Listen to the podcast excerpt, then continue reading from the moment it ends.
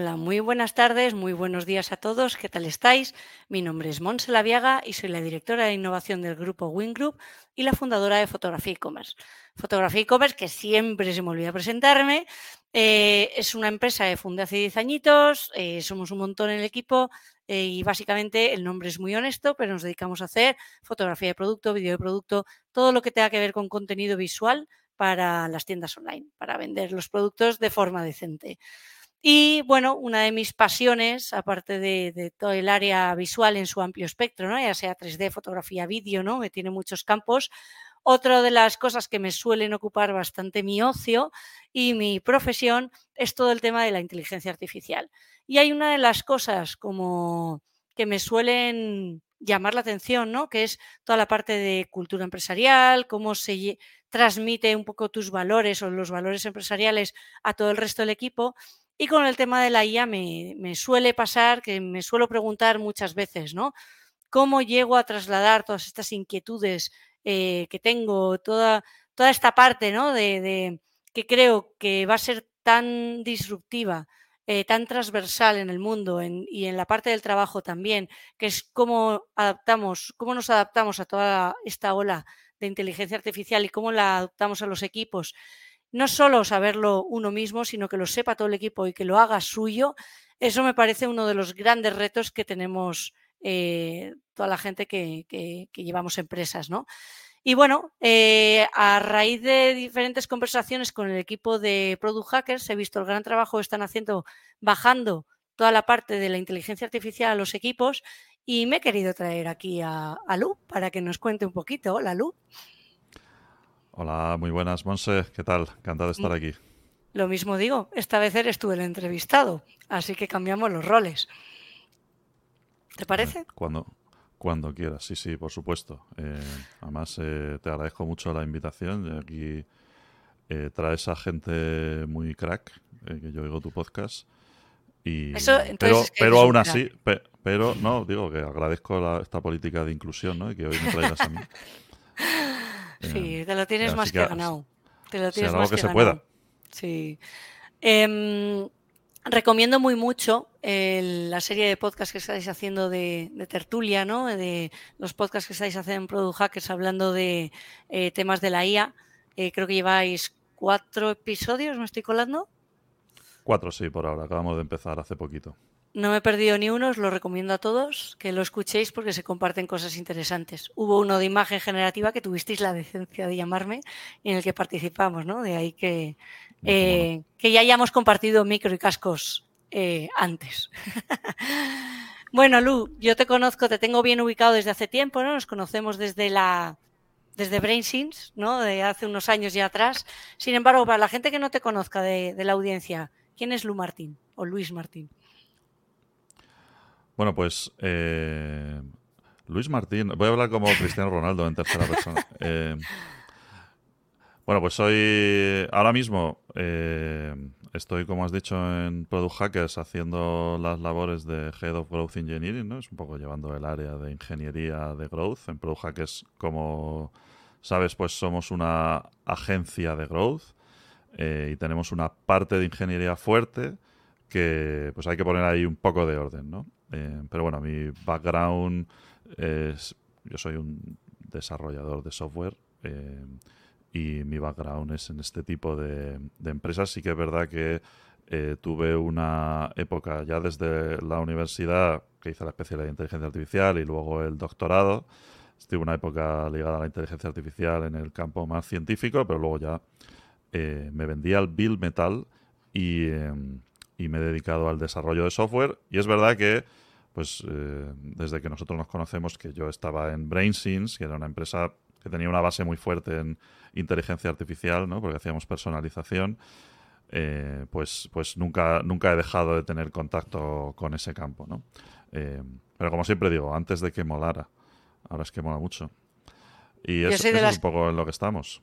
Yo soy de las que me apunté a partir de que moló. Mira que, que yo estaba rodeada de la IA antes, pero no, nunca me, terminó de atraer hasta que, claro, empezaron a hacer imágenes, entonces ya llamaron a mi puerta personalmente, entonces ya, es que la puerta, la puerta no estaba abierta, ¿eh? ¿eh? no la tuya, sino la de la IA, porque hasta hace muy poco esto no estaba democratizado. Es decir, eh, para, meter, para meter cabeza ahí, pues había que ser un, un especialista, ¿no? O un mm. científico. Eh, entonces, claro, para el resto de la gente, pues era un poco, bueno, sí que había empresas no somos técnicos, ¿no? Ni estamos familiarizados con trabajar con datos o, con esta parte un poco más técnica, claro. Tú lo has dicho, ¿no? Es democratización de todo esto. Mm. Eh, para mí una de las mm, una de las motivaciones, ¿no? De hacer estos estas grabaciones es justamente el poder transmitir a la gente que esto existe, las cosas que se están pudiendo hacer, porque creo que en realidad somos pocos, porcentaje hablando de la humanidad, somos muy pocos los que estamos usando esto.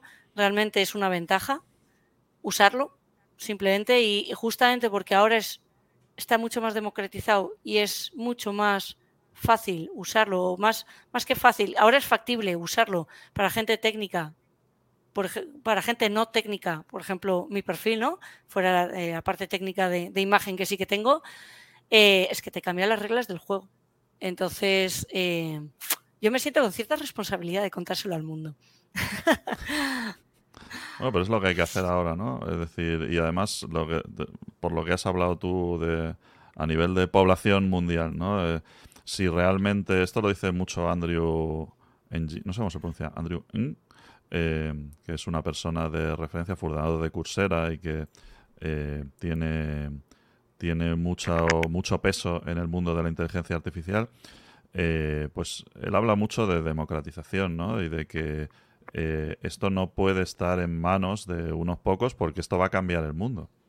Eh, entonces hay cierto peligro con eso. Entonces, desde ese punto de vista, lo que está pasando a mí me parece particularmente bastante bonito porque eh, esto se está abriendo. ¿no? Y si realmente esto tiene el potencial para cambiar las reglas del juego, pues debe estar al alcance del mayor número de personas que sea posible, ¿no? Y de todos los tipos. Porque hasta hace no mucho pues esto estaba en manos de un tipo de persona muy determinada, ¿no? Y, quien manejaba los hilos, pues eran todos iguales, ¿no? Siempre hablamos de lo mismo, ¿no? Eh, profesores de universidad estadounidense, blancos, bueno, pues lo de siempre, ¿no? Eh, que es un perfil que no es que sea eh, malvado, pero es muy, muy elitista. Y el mm. hecho de que ahora llegue a todo el mundo, pues es una cosa yo creo bastante buena. Es muy buena, sí. Eh, una de las de los pues llamarlo industria, aunque es mucho más amplio ¿no? que todo esto, eh, una de las industrias o sectores eh, a los que toca de lleno es toda la parte de negocios en su amplio espectro, a todas las empresas, ¿no? Em, y un poco a raíz de lo que comentaba al principio, al final, tú cuando te montas una empresa y eres tú solo, pues te apañas tú contigo mismo, ¿no? Pero cuando tienes un equipo, eh, ya seas el fundador, el CEO, el director de innovación o el head de Grow Engineer, que no, yo no voy a poder pronunciar tu puesto, lo siento, de forma correcta. Está hecho para no poder pronunciarse. Gracias por eso. Eh, al final, sea el cargo que sea, es, muy importante que, que toda esta parte de entender la IA como una parte de un aliado, como parte de herramientas que te pueden ayudar a hacer un trabajo más amplio o más rápido o más creativo o más mm, X, eh, bueno, es muy importante que llegue a todos los equipos, ¿no? Y creo, y adelanto, spoiler, Product Hacker lo estáis consiguiendo, lo habéis conseguido. Entonces, me encantaría que nos contases un poco, ¿no? El cómo lo habéis hecho. Pero antes de eso, ¿cuántos sois en Product Hackers? Para que más o menos la gente sepa de qué magnitud. Porque antes fuera de micro me decías, empresa pequeña. Digo, pues empresa pequeña, pero ¿cuántos sois? Sois mucho más de los que, puede parecer. Pues pequeña, pero estamos creciendo muy rápido. Ahora mismo somos 60, eh, creo. no tengo el dato exacto. ¿eh? nosotros eh, somos 13. Eso es más pequeñito que 60. Hace, hace, no mucho hemos pasado. Hay, hay, como una serie de umbrales de tamaño, ¿no? Que están más o menos estudiados y nosotros acabamos de pasar uno y bueno, pues eso tiene sus implicaciones, es verdad. Sí. 60 personas. Em, ¿Cuántos estáis usando la IA a día de hoy? a día de hoy. A día de hoy, eh, la mayoría, 70-80% de la gente usa a diario herramientas de inteligencia artificial para lo que sea, ¿no? 70-80% es mucha gente. ¿Y a principios de año o el año pasado, cuánta gente? Eh, tres. o sea, habéis conseguido mm, cambiar la balanza completamente de que nadie, casi nadie usase la IA a que ahora más de la mitad de la gente, o el 80, ¿cuánto has dicho? 60-70% de la gente la esté usando, ¿no? ¿Cómo mm. carajo se hace eso? Así que cuéntanos, eh, ¿cómo las estáis apañando? ¿Qué habéis hecho eh, para conseguir estos números tan bonitos? No todo es mérito nuestro. O sea, hay que matizar porque que todo el hecho de que esto pueda pasar viene propiciado, pues como todo el mundo sabe, por, por ChatGPT. Es decir, eh, nosotros, eh, es verdad que hay otro boom anterior con el tema de la generación de imágenes, pero esto está un poco más alejado de nuestro negocio, aunque también lo usamos, ¿eh? eh pero, pero cuando todo el mundo se ha dado cuenta de que esto era una cosa que podía utilizar, ha sido cuando ha llegado ChatGPT, ¿no? que es como muy generalista. Y, y es verdad que yo he dicho tres personas. Bueno, lo estaría usando más gente, pero hay que matizar que eh, para mejorar su día a día en el trabajo, muy poca, ¿no? En nuestro caso. Y nosotros, pues en un momento dado, eh, a principios de año, nos damos cuenta de que la compañía tiene que estar ahí. Que, esto va a cambiar las reglas del juego, como tú has dicho, que, esto lleva a un cambio profundo en los negocios digitales y en las formas que tenemos de trabajar y nosotros tenemos que estar ahí. Y entonces lo que hacemos es plantear un objetivo transversal a nivel de toda la compañía, concretamente pues para el quarter que acabamos de pasar, ¿no? Eh, Q2, donde pues decimos, oye, pues eh, nos vamos a dedicar a explorar cuáles son las posibilidades, ya ves que no somos muy ambiciosos, ¿eh? antes, ¿no? Al principio, explorar cuáles son las posibilidades que tiene esto para mejorar lo que hacemos. Porque ahora, pues, en este momento en el que pasamos estos umbrales de tamaño y tal, pues viene mucho eh, el problema de los procesos, por ejemplo, el problema del curado de los datos que tenemos de negocio y tal, ¿no? Pues son problemas a los que se enfrentan compañías eh, que llegan a estos tamaños. Y eso lo tenemos más o menos abordado, pero bueno, ¿cómo puede contribuir eh, todo el tema de ella para mejorar esto y luego también para aportar valor a nuestros clientes. Y entonces ahí nos, se nos plantea una, una duda ¿no? de cómo lo hacemos, que eso es un poco la eh, donde está el turrón. Eh, claro, vosotros, si no me equivoco, lleváis, eh, tenéis integrada en vuestra compañía la, la, cultura de EOS, ¿no? Seguís un poco esa metodología de, negocio. Eh, ahí básicamente se marca que hay unas rocks, eh, unas rocas, ¿no? Trimestralmente, de, trimestralmente, que no dejan de ser unas rocas que salen de un objetivo anual, que ese objetivo anual sale de una visión a tres años, ¿vale? Mm. De más o menos de negocio. Y, bueno, esas rocas u objetivos, eh, una de ellas era el que, la IA fuese más fuese transversal en toda la empresa, ¿no? Que, que, que llegase a empapar en la organización. Sin embargo, me consta que antes de poner esa roca, porque esto es de este Q, es decir, o sea, del Q2, el que acabamos de pasar, es decir, en febrero, marzo, abril, se puso este objetivo. Vosotros, o sea, esto ya fue una algo que ya venía de, ya estabais haciendo cosas antes, ¿no? Si no me equivoco, para intentar trasladar, digamos, el conocimiento de las cosas de la IA. ¿Qué estáis haciendo? A ver, evidentemente desde que, bueno, como había esta ebullición, ¿no? Pues la gente, a la gente le pica y tiene curiosidad eh, y entonces pues hacemos, yo creo un poco eh, lo que se hace en todos lados, ¿no? Pues, oye, hay un grupo de personas que está interesada en saber, pues montamos un canal en Slack eh, donde la gente pues pueda compartir cosas y tal, ¿no? Em, yo creo que el canal este es una cosa que bueno que se puede hacer así de una forma artesanal y puede salir bien o mal, pero nosotros queríamos que esto tuviera cierto peso eh, y entonces pues sobre ese sobre ese canal pues hemos hecho un cierto trabajo, ¿no? Eh, trabajo por un lado de dinamización, de pues que haya gente que esté poniendo cosas. También te digo que al principio no hacía mucha falta, ¿no? Porque estaba como todo el mundo queriendo compartir lo que leía y tal. Y luego también, pues lo, ya que lo teníamos y que ha tenido relativo éxito y que es una cosa que está activa, pues lo hemos utilizado como eh, demostrador de qué cosas se pueden hacer con inteligencia artificial. ¿no? Eh, esa fue quizá la primera iniciativa. Luego también nos montamos un podcast y todo.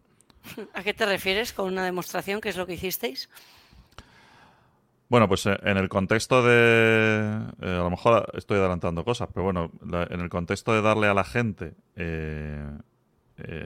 Pues la idea de que puede lanzarse a hacer cosas con inteligencia artificial, pues lo que hicimos fue montar un pequeño bot que hace un digest semanal, un resumen semanal de lo que ocurre en ese canal, ¿no? Esto es una cosa que, eh, lo digo por experiencia, si, si, la tiene que hacer una persona es un coñazo. Eh, me voy aquí a un sitio que todo el mundo está posteando cosas y tengo que hacer un resumen categorizado, maquetar un email y luego enviárselo a todo el mundo, ¿no? Pues eh, cualquiera que haga una newsletter o lo que sea, pues tienes herramientas que te ayudan, pero hay un cierto trabajo allí manual que hay que hacer, ¿no? Entonces, bueno, pues lo que hicimos fue eh, montar un sistema que automatizase de principio a fin el 100% de esta tarea. Eh, y luego, con ese, ese sistema, lo convertimos en... Sea, aparte de que eso está funcionando ahí, yo hace tiempo que no lo miro, yo, todos los viernes me manda el resumen, eh, pues lo convertimos también en una guía de cómo montar ese sistema. O sea, también produjimos un, como un tutorial. ¿no? oye, cómo sin tener mucha idea puedes coger y montarte algo así que funcione ¿no? y que te solucione una tarea tediosa de tu día a día de principio a fin y te olvides de ella de una vez y para siempre. ¿no? Es un poco la filosofía detrás de esto. Entonces usamos esta herramienta para eh, que la gente lo viera. Pues es muy bueno, ¿eh? porque en el fondo, no sé si la gente lo hace, pero nosotros tenemos también un, grupo de ella, yo creo ya lleva un año. Nosotros sí que nos petó la cabeza con la parte de, la, imagen, entonces empecé, eh, fui yo un poco la que llevó la, toda esa parte a, la empresa, ¿no? Oye, esto está ocurriendo y al principio había cierto escepticismo, ¿no? Incluso cierto miedo, diría, pero a base de compartir y compartir, eh, sí que he ido notando cierta permeabilidad, ¿no? Pero yo, por ejemplo, que tengo ese grupo creado en la compañía, al principio era Slack, ahora no estamos usando esa plataforma, pero en realidad da igual la herramienta, lo importante es tener esa, comunicación, ¿no? que en este caso es escrita, eh, sí que noto cierta, que, le falta algo, ¿no? Cierta fuerza, una, esa parte de dinamización que comentabas, ¿no? Es fácil caer en la tendencia de cuando ha pasado el boom que solo una persona acabe compartiendo muy pocas. A mí eso me parece que ahí hay un problema, en realidad. Eh, denota un problema, o al menos a mí me lo parece. Y luego otra me parece muy interesante que hayáis salido, sacado una newsletter de ahí. Porque que no cueste más beneficio, no cuesta beneficio más que el tiempo que le dedicaste para, para hacerla, ¿no? Mm. Eh, porque en el fondo es un doble impacto sobre un mismo mensaje. Puedes pasar o no pasar de él cuando recibas el email, pero es una forma más fácil de sacarlo de, incluso probablemente de buscarlo en algún momento, ¿no? Entonces, eh, parece poca cosa, pero tiene ahí esos dos detalles que habéis logrado eh, pasar, que suelen ser un, problema, ¿no? En este tipo de, comunicaciones. Entonces, por un lado comentabas, habéis hecho el tema del canal que ya lleva pues más tiempo, pero le habéis metido esas dos cositas que os han hecho que funcionara un poquito mejor. Comentabas también, de ahí salió el podcast, me ha parecido escuchar, de lo de las estas tertulias que comentábamos al principio salió del canal. Sí, a ver, todo sale un poco de, la necesidad, ¿no? O sea, es una, el podcast es una consecuencia de, eh, bueno, pues tiene que haber algún sitio donde eh, la gente pueda sacar lo que tiene ahí dentro, ¿no? Eh, el podcast todavía estamos un poco dándole forma. Es verdad que al principio, pues lo hemos centrado también en traer a gente de fuera y tal. pero bueno, la idea original era, oye, aquí hay un montón de información, nos podemos juntar y tener una pequeña charla sobre lo que se ha hablado la última semana, ¿no? Y, Y de hecho, bueno, solo hemos hecho uno de los podcasts, el primero que fuera en este formato, pero llevamos muy poquitos y seguramente volveremos a eso. Pero sí, también era un poco para eh, pues tener ese, ese, catalizador de todo de toda esa necesidad ¿no? y como tú dices pues estas cosas eh, se te pueden morir y yo tampoco creo que sea bueno forzar que sigan vivas si no hay una necesidad pero sí que se puede eh, aprovechar al máximo ¿no? y, y, luego el hecho de que eso tenga que estar vivo no pues lo dirá el tiempo pero pero bueno a nosotros nos gusta un poco, si, si se está generando conocimiento, pues sacar provecho de ese conocimiento. Compartirlo, sí, sí, sí, no, desde luego. Eh, ponía antes, eh, hace un momentito, ¿no? El enlace lo pondré en, los comentarios también de, de uno de los de, de, las tertulias, ¿no? En este caso en concreto, la, la, que estuvimos hablando de temas de IA generativa para, para fotos de e-commerce, no porque salga yo y me encante escucharme, de hecho no aguanto escucharme, no me pongo ni un solo play nunca porque no, no puedo, creo que es común, nos pasa a todos los mortales, no nos podemos escuchar a nosotros mismos, eh, sino que creo que en realidad lo que menos vamos a hablar hoy es el tema de imagen generativa y bueno, pues por pasar. Eh, lo dicho, son cuatro los que lleváis, se llaman Tertulia, Tertul, IA, y, y, son muy recomendables. En, el podcast de Produja que los encontráis. Vale, ¿qué más habéis estado, con qué, qué más habéis hecho para, qué más iniciativas habéis tenido para ir bajándola ahí al equipo? Bueno, a ver, hay una muy importante porque, como todos eh, sabéis, pues Product Hackers tiene una escuela de growth, eh, PH School, y bueno, teniendo esa herramienta, pues eh, parecía un poco evidente que ocurrieran cosas ahí, ¿no? Y, PH School pues está montando eh, una, una, escuela de verano, ¿no? Ahora un circuito de verano, eh, llaman. Pero vamos, la, la, idea es que esto se convierta en una academia de IA aplicada a growth, ¿no? Y aquí pues lo que están ocurriendo son una serie de sesiones con invitados que son especialistas. Tú, Monse, has venido también, una sesión muy interesante eh, que hemos tenido aquí en directo, pero que se puede ver en diferido. Y esto lo vamos haciendo durante el verano. Te lo vamos a complementar con un curso de introducción a la IA, eh, que ahí pues voy a estar yo. Esto va a salir ya dentro de poquito. Y eh, para pensado un poco también para gente que pues, mi obsesión, ¿no? Eh, cómo acercar esto a gente que no es del campo y que conozcan la, los buzzwords y que conozcan eh, las cosas básicas que hay que saber pues para poder consumir la información que te llega, que es que es abrumadora. Eh, y también pues poder participar un poco en, en, las conversaciones y tal. Y luego esto pues eh, se irá convirtiendo poco a poco en una pata más dentro de lo que es eh, todas las formaciones que tenemos de Growth, ¿no? Porque es inevitable, ¿no? El tema de inteligencia artificial.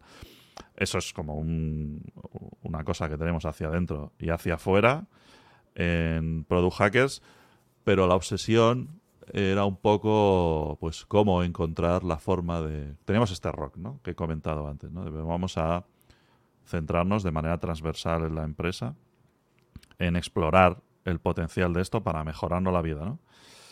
Y eh, cómo conseguir que esto ocurra. Y yo creo que aquí tienes eh, dos formas de hacerlo, ¿no? Pues, por un lado está la forma clásica o top-down. Eh, nosotros tenemos algunos perfiles uno soy yo, otro es Corti. Bueno, pues hay unas ciertas personas, no muchas, que tienen background en inteligencia artificial y que podrían ser un poco los que dictasen cuál es el siguiente paso. Em, spoiler, no me gusta mucho este approach, em, porque me parece que las buenas ideas no tienen que salir, no tienen es que, es limitado, salir del... Sí, totalmente. Mm eh, ir ahí pontificando y tal, cuando realmente tampoco es que nosotros seamos la hostia, ¿no? Eh, eh, simplemente conoces. Pero una cosa que ha pasado, ¿no?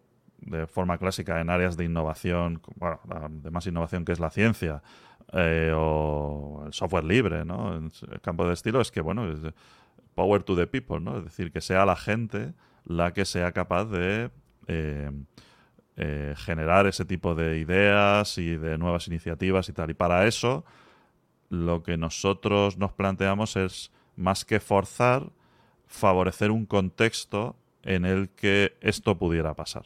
Entonces nos hemos dedicado a construir ese contexto.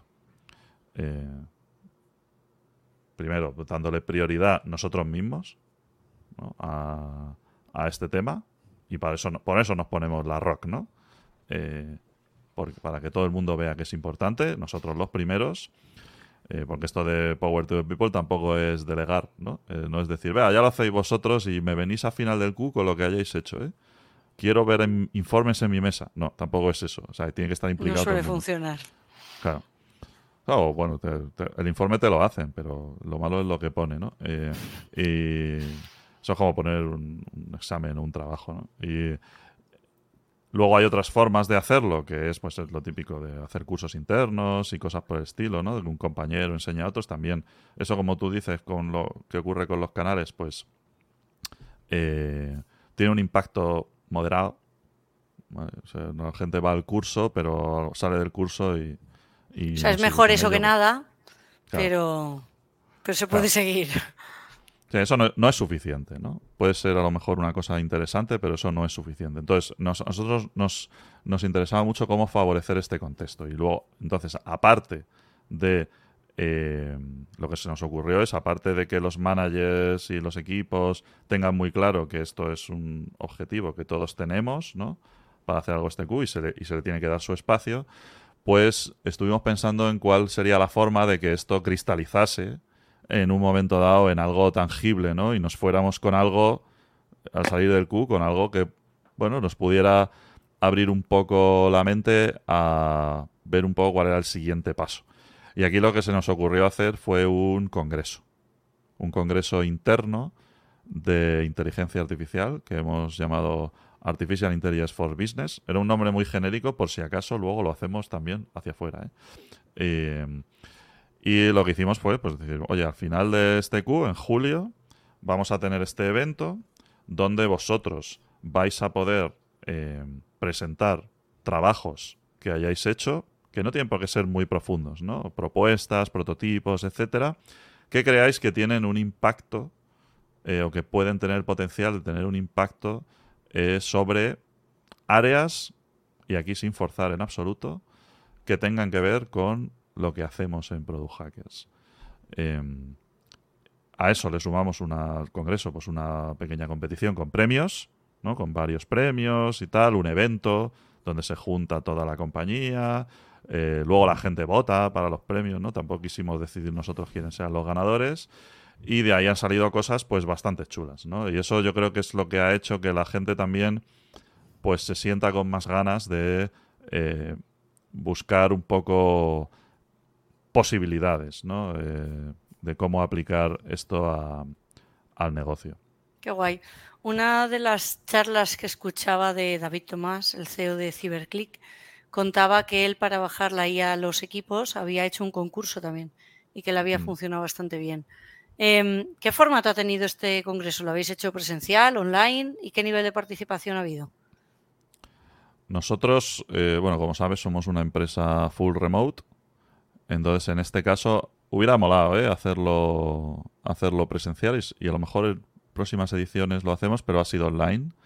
Eh, también queríamos hacerlo todo muy lean, eh, sin liarnos demasiado. Em, y porque esto es un poco experimentar, que es a lo que nosotros nos dedicamos, por otro lado. Y, lo hemos hecho, eh, como digo, online. Ha participado o toda la compañía, toda la compañía estaba convocada a este congreso y todos podían presentar propuestas, salvo eh, pues lo que es el comité de dirección, ¿no? Porque si gana uno de esos, eso luego hay que explicarlo. Y, pero podía cualquiera y no hemos puesto unas normas demasiado rígidas, ¿no? Eh, de hecho, ha ocurrido que se han mezclado entre departamentos eh, y han buscado pues formas de, eh, de hacer que sea posible terminar concurriendo, ¿no? entonces se han terminado presentando una serie de, de propuestas y a lo que es el Congreso ha asistido pues la mayor parte de la compañía, ¿no? Si, fue el 7 de julio, eran fechas un poco ya que alguien empieza a estar de vacaciones, pero no muchos. Entonces no está al 100%, pero sí un porcentaje muy alto. Y lo más importante, que ha salido algo chulo de ahí. han salido cosas chulísimas. Qué guay. La, gente lo ha... que puedas contar? Bueno, nosotros tenemos... Sí, vamos, lo, mismo que me estabas preguntando. Eh, nosotros pues tenemos atacamos como distintas áreas como todas las compañías ¿no? de lo que es el trabajo del día a día y las propuestas que se han presentado en su mayor parte han ido orientadas a mejorar procesos de growth de lo que es el proceso de growth que es un poco el servicio que nosotros vendemos a nuestros clientes em, que es como la parte más gorda, ¿no? Pero también hemos tenido propuestas para mejorar procesos en recursos humanos, todo muy orientado a procesos. Em, hay otras que no puedo contar, porque son cosas eh, más que van hacia afuera de Product Hackers, pero sí que se eh, sí, que, sí que se han hecho cosas que a mí me parecen bastante impresionantes y además bastante terminaditas, ¿no? Es decir, que son cosas que no nos va a costar mucho llevar a producción. Eh, para mejorar procesos de growth que tienen que ver con utilizar la inteligencia artificial como un eh, compañero para mejorar la ideación, ¿no? Para, mejorar un todo. Asistente, ¿no? un asistente para mejorar tu. En este caso sería la parte de creatividad y la parte de inteligencia. En el, en el proceso de growth, pues hay como un. Eh, un procedimiento muy establecido, ¿no? De y pues, como se hacen metodologías de producto, ¿no? De eh, identificar objetivos de producto que se tienen, luego oportunidades, de las oportunidades salen ideas y para validar esas ideas pues se crean experimentos, ¿no? Y hay mucho eh, hay mucha artesanía por ahí en medio que depende mucho también de el perfil de la persona o las personas que se hacen cargo de esto y la IA ayuda mucho en esto, ¿no? Es decir, para centrar el tiro, para proponer cosas alternativas, para generar incluso eh, informes sin que tengas que ir a hacerte em, pues una prospección muy grande por internet. Hay algunas que se han centrado mucho en esto, en ahorrar horas, y otras que se han centrado pues en, mejorar la creatividad. Es así un poco el Qué bueno, qué bueno, qué bueno. Y mm, hay una cosa que cuando hablas pienso, ¿no? Eh, al final, eh, cuando compartimos información con nuestros datos, ¿no? Eh, la información con estas diferentes herramientas, por ejemplo, ChatGPT o cualquier otra, en el fondo estamos dando esos datos a, la compañía privada a la que estamos, de la que estamos usando la herramienta, ¿no? En este caso OpenAI, si estamos hablando de ChatGPT, pero vamos que, que hay varias, ¿no? ¿Ha habido algún alguna limitación, algún criterio, alguna preocupación por parte de la empresa o por parte tuya, es igual a nivel compañía, de ojo con lo que compartes, ojo con lo que haces, que todo esto tiene cierto riesgo de confidencialidad o... ¿Se ha puesto algún límite ahí? Eh, sí, no, no, o sea, somos poco paternalistas con la gente, es decir, tampoco creemos que haya que estar persiguiendo a nadie o poniendo... Tiene que haber sentido común, ¿no? Escribiendo leyes todos los días y tal, pero sí que es verdad que, bueno, como hay gente que se mete en esto de nuevas y tal, pues sí que eh, a mí me ha tocado mucho hacer eh, de, de, pues, consultor de, de privacidad y ciberseguridad en este sentido, ¿no? No somos de. O sea, no tenemos una política de prohibir eh, qué pones en ChatGPT. Es verdad que tenemos información sensible de nuestros clientes que no se puede andar poniendo por ahí. Y lo que es lo que puede ser más peligroso, por ejemplo, para este congreso, pues ha habido que generar datasets que salían de nuestra base de datos donde hay información sensible.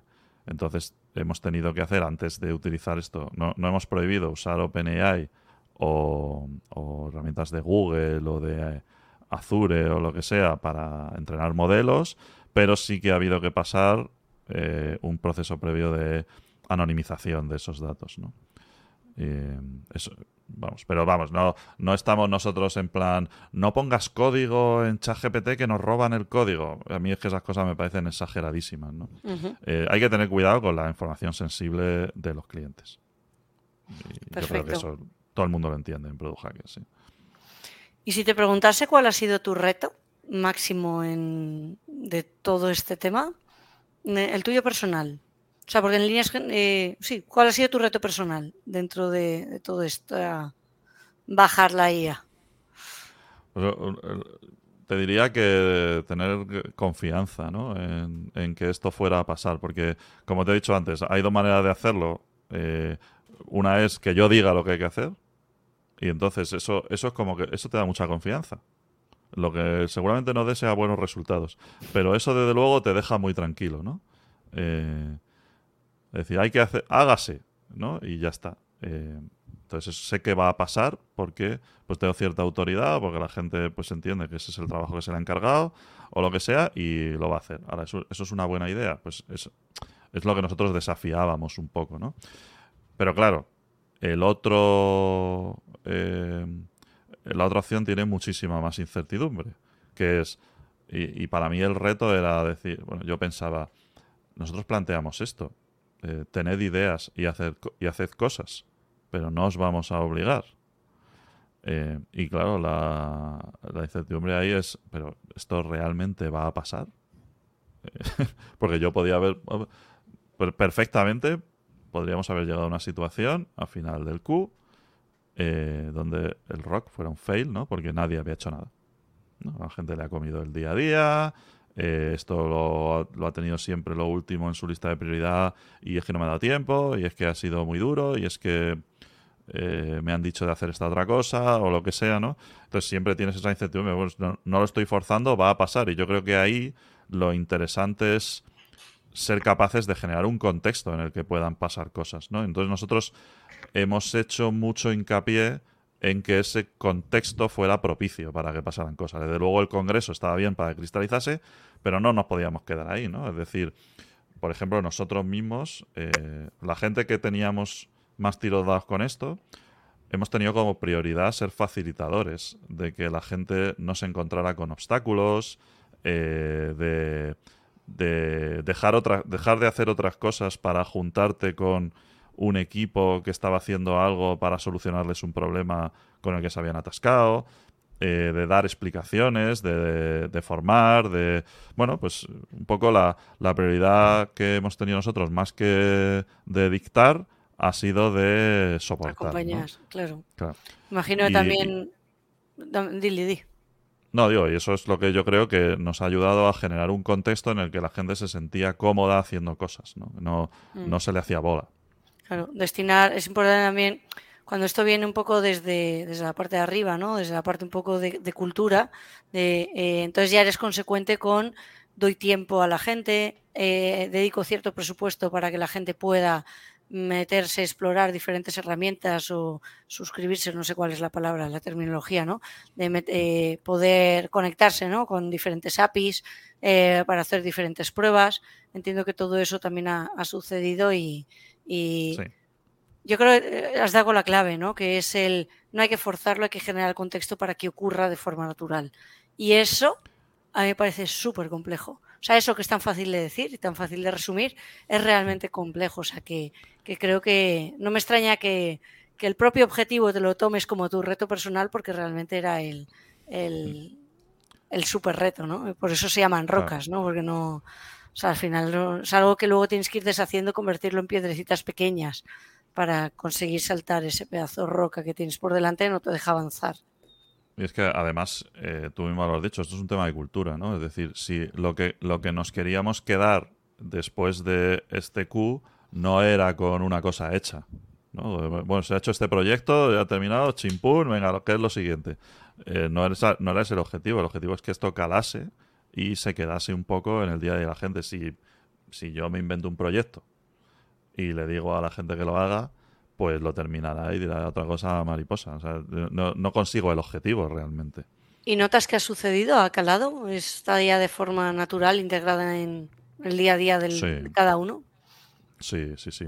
No, no, lo, que no te puedo decir es si hubiese sucedido igualmente. ¿eh? Es muy difícil medir esto. Nosotros, desde luego, hemos hecho por que suceda. Eh, pero, Probablemente más despacio. puede ser. Pero si, si, nosotros hacemos un snapshot de cómo estábamos antes de este Q a nivel de eh, cómo la gente se siente de empoderada para utilizar este tipo de herramientas, para hacer cosas nuevas, para desafiar un poco el status quo y tal. Y esto no solo con IA, ¿eh? pero bueno, ahora la IA es lo que está encima de la mesa. Eh, y, lo comparamos con otra foto de cómo estamos ahora, pues la cosa ha cambiado de manera espectacular, ¿no? Porque ahora es como natural. Es decir, la gente... Algo tan tonto como tener eh, ChatGPT abierto, ¿no? Eh, y de vez en cuando, pues... Oye, pues estoy pensando no sé qué, ¿vale? Que algo me puede ayudar a desbloquearme un poco la cabeza y tal. Cosas tan sencillas, antes no pasaban y ahora yo creo que nadie tiene miedo, ¿no? Pero va mucho más allá, ¿no? Porque eh, Product Hackers al menos está usando la API de OpenAI, que nosotros eh, le hacemos una API a quien quiera, ¿no? Dentro de Product Hackers.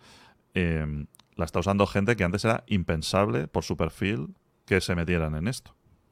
O sea, que esto es algo, vamos, eh, lo comparas y dices, buena noche y el día. ¿no? Mm. Para mí, eh, antes lo hablábamos fuera de micro y ahora lo acabas de comentar, ¿no? Que el sentimiento anterior era miedo.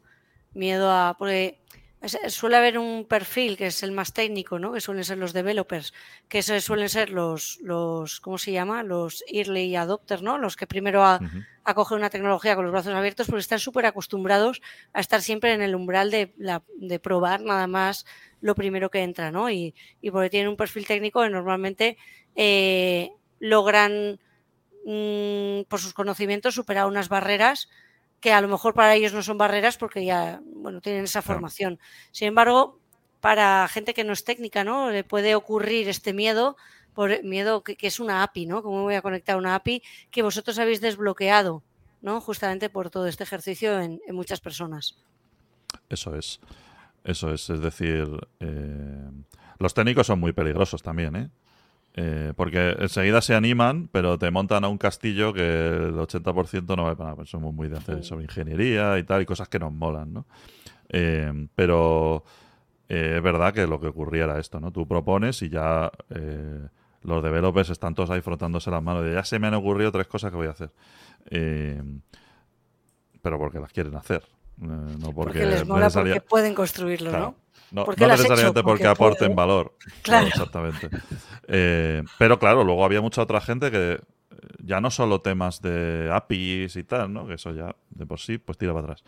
Sino, sino esto de la inteligencia artificial, es que yo no tengo ni idea, ¿no? Es decir, ¿cómo, me, cómo voy yo a meterme a hacer cosas con esto? Eh, y ese es un poco el mindset que hay que cambiar. Porque hace no mucho tiempo sí que esto era así. Eh, nos pusiéramos como nos pusiéramos, ¿no? Esto estaba reservado para gente especialista. Pero ahora, con la llegada de, o sea, con todo el boom este de la IA generativa, el gran cambio no es que estas inteligencias artificiales sean muy potentes, para mí, desde mi punto de vista, sino que se han puesto en las manos de todo el mundo, ¿no? Y, y el hecho de que cualquiera pueda acceder ahí de una manera muy sencilla, y eso no significa que no tenga que trabajar para conseguir resultados, pero puede hacerlo de una manera muy sencilla, eh, pues cambia un poco el panorama, ¿no? Y yo creo que eso es lo que eh, nosotros al menos hemos intentado desbloquear en las cabezas de la gente, ¿no? Que no que tú puedes hacer algo y aportar valor como cualquiera. Y que si luego te enfrentas a problemas, que esto también, esta parte también es importante, ¿no? Te enfrentas a problemas eh, que no son de tu campo, y que pues te están suponiendo un esfuerzo, un sobreesfuerzo que no, te, que no aporta valor en sí mismo, pero que es una chore por la que hay que pasar y tal, pues tienes gente que te va a ayudar. ¿no? Hay gente a la que, vas a tener línea directa y por eso decía que nosotros mismos le hemos dado prioridad. ¿no? Eh, aunque en que tenemos mucho esa cultura, ¿no? De, oye, yo sí tengo que preguntar a los developers, no te van a decir, ponme un ticket.